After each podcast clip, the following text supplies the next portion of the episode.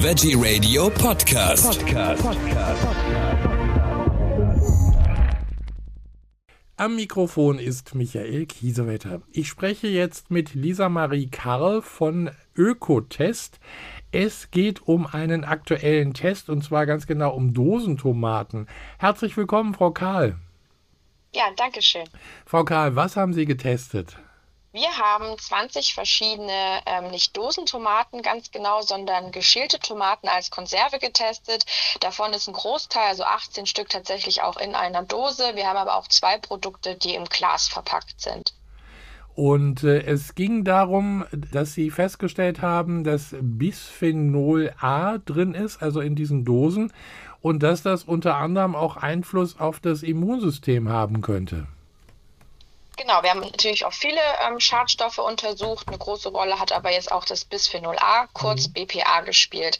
Das kommt aus den ähm, Dosenlacken, also zumindest wird es da vor allem auch eingesetzt und das konnten wir tatsächlich auch nur in den Dosen nachweisen. Also wir haben natürlich auch die Glaskonserven untersucht, da war kein BPA zu finden. Deswegen ist es schon ziemlich naheliegend, dass das einfach ein Schadstoff ist, der durch die Beschichtung der Dosen in die Tomaten gelangt und schlussendlich dann eben auch in unseren Magen und da gibt es eben eine neue Bewertung durch die Europäische Behörde für Lebensmittelsicherheit. Der Stoff ist schon ganz lange bekannt. Man weiß schon sehr lange, dass der auch reproduktionstoxisch ist, also schädigend für die Fortpflanzung. Mhm. Jetzt gibt es eben neue Studien, die zeigen, dass es auch Auswirkungen aufs Immunsystem hat und da eben so T-Helferzellen verstärkt ansteigen und die haben eben Auswirkungen insoweit, dass man auch allergische Lungenentzündungen und Autoimmunkrankheiten entwickeln kann. Das hat die EFSA, also diese europäische Behörde, sehr ernst genommen und hat deswegen den toxikologischen Richtwert stark abgesenkt. Und da haben wir darauf reagiert.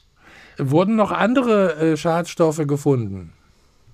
Ja, zum Glück haben wir gar keine Pestizide gefunden. Das ist sehr mhm. erfreulich. Also auch nicht in den, ähm, also in den Bioprodukten natürlich nicht, aber auch in den anderen Produkten nicht. Aber bei einem Produkt sind wir auf ein Schimmelpilzgift gestoßen. Das nennt sich Alternariol.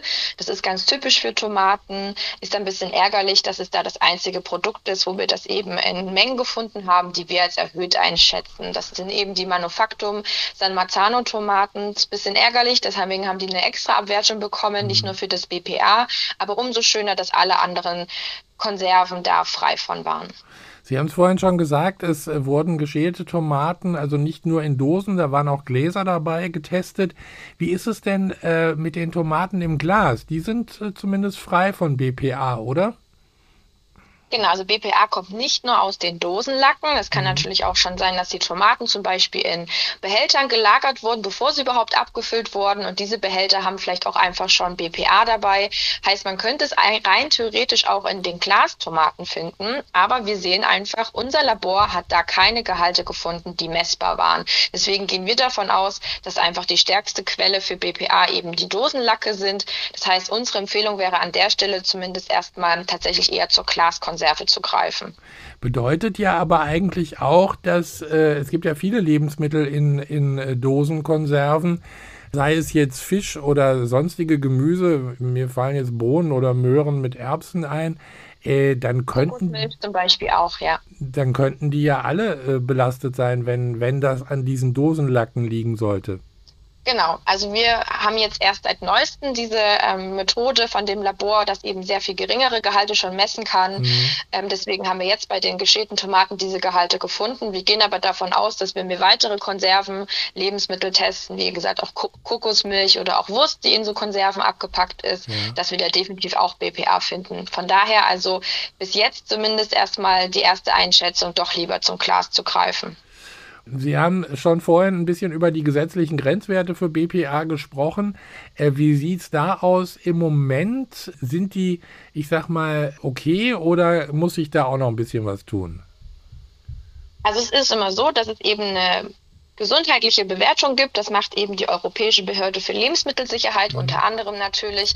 Und die gibt eine Empfehlung. Das sind, diese, das sind diese toxikologischen Richtwerte. Das ist noch nichts, woran sich ein Unternehmen oder ein Dosenhersteller halten muss. Das wird dann immer nochmal übersetzt von der Gesetzgebung eben in so Migrationsgrenzwerte. Und da gibt es bisher einen Migrationsgrenzwert, der überhaupt nicht auf dieser neuen Erkenntnis basiert. Der ist noch ziemlich hoch. Das heißt, alle unsere Dosen halten diesen Migrationsgrenzwert ein. Also ja. gesetzlich sind die also top. Da ja. gibt es nichts zu beanstanden. Jetzt ist es natürlich an, an der Sache der Gesetzgebung, da endlich zu reagieren oder jetzt zu reagieren und diesen neuen toxikologischen Richtwert auch zu übersetzen in einen neuen Grenzwert.